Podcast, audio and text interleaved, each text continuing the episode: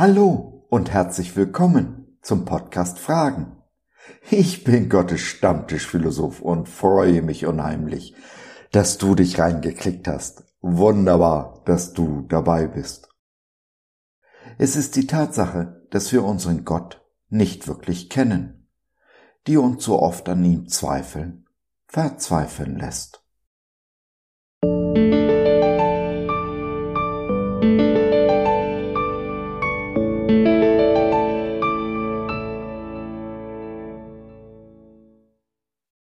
Gnade. Wieder und wieder und wieder. Der Gott der zweiten Chance, der dritten, der vierten, der tausendsten. Wieder leugnete Petrus, und in diesem Augenblick krähte ein Hahn. Johannes 18, der Vers 27 in der Übersetzung der Neues Leben Bibel den Menschen gewidmet, die am Boden liegen. Die meisten von uns kennen Petrus. Er ist neben Jesus wohl die schillerndste Figur in den Evangelien, in der guten Nachricht von Jesus. Immer ist er mit seiner großen Klappe voran. Darin bin ich ihm ähnlich. Große Weisheit, große Dummheit kommen unmittelbar nacheinander aus unserem Mund. Ja, darin sind wir uns gleich. Wunderbare Zeiten der geistlichen Reife und des Wachstums wechseln mit Depression, Stagnation und Dummheit. Es ist der Abend der Verhaftung von Jesus durch die Herrscher des hohen Priesters, der höchsten religiösen Autorität im damaligen Judentum. Jesus wusste nur zu gut, was an diesem Abend geschehen würde, und ihm war bange. So zog er sich zum Gebet zurück und bat unter anderem Petrus, ihn im Gebet zu begleiten. Doch Petrus war zu müde, um die Zeichen der Zeit zu erkennen.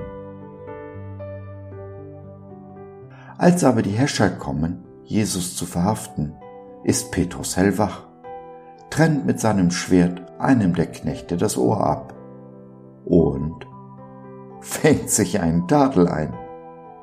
Nun verlässt ihn aller Mut. Er flieht mit allen anderen, aber nicht weit, bis zum Hof des Hauses des hohen Priesters, wo er verfolgen möchte, wie die Sache ausgeht. Aber seine Menschenfurcht ist größer als die Sorge um Jesus. Und so leugnet er, als er darauf angesprochen wird, dreimal diesen Jesus überhaupt zu kennen. Fast alle von uns kennen Zeiten, in denen unsere Aussage, Jesus nicht zu kennen, kein Leugnen war, sondern die Wahrheit. Ich, für meinen Teil, habe ihn sogar verspottet. Auch Petrus hat unbewusst die Wahrheit gesprochen.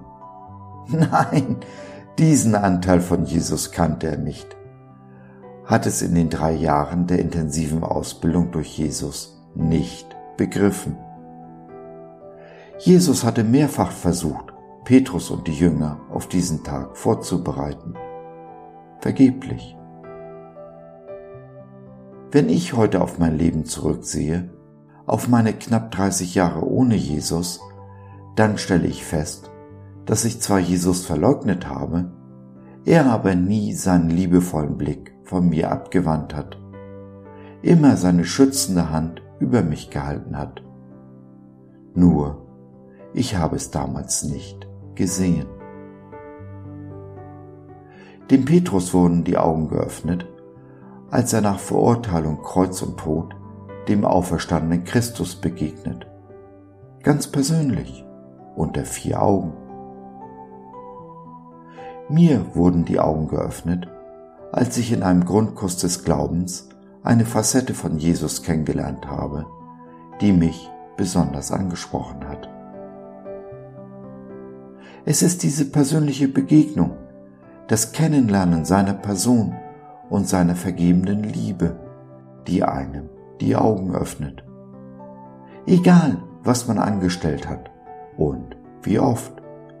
Nie waren Jesu Arme weiter geöffnet als am Kreuz. Bereit, in dieser vergebenden Liebe jeden Menschen zu umarmen.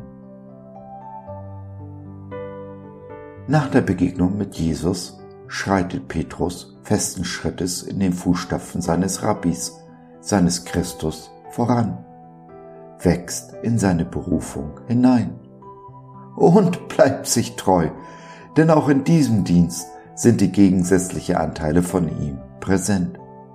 Auf der einen Seite großer Mut und gottgegebene Weisheit, auf der anderen Seite seine Menschenfurcht, die den großen Apostel Paulus dazu veranlasst, ihn ob seiner Heuchelei scharf zu kritisieren. Festgehalten im Wort Gottes für alle Ewigkeit. Hier unterscheide ich mich von Petrus. Es ist nicht Menschenfurcht, die mich zu Fall bringt, sondern meine Ungeduld. Dass ich mir Dinge nehme, die Gott mir schenken möchte, bevor er sie mir schenkt. Was aber auch immer es ist, was Petrus, dich und mich immer und immer wieder zu Fall bringt, es ändert nichts an der Liebe Jesu zu uns.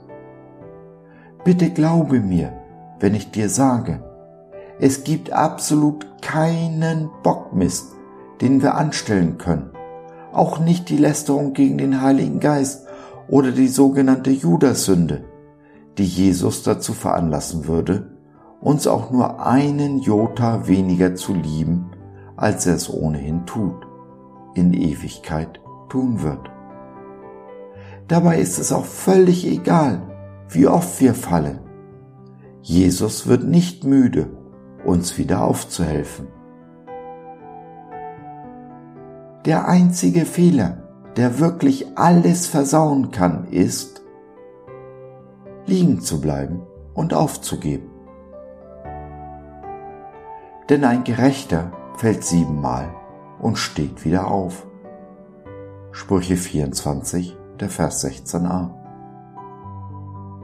Das Kennzeichen eines Jüngers Jesu ist also nicht, dass er nicht fällt, sondern dass er wieder aufsteht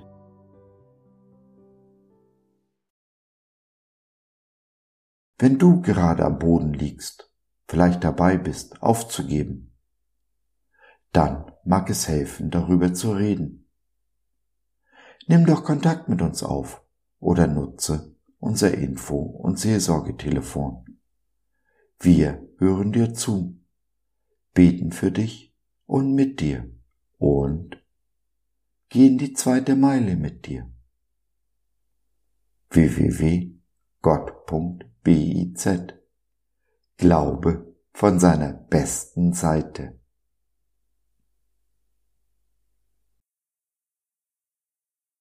So, das war's für heute. Danke für deine Zeit. Wir freuen uns, dass du dabei warst und hoffen, wir konnten deinen Geist ein wenig anregen.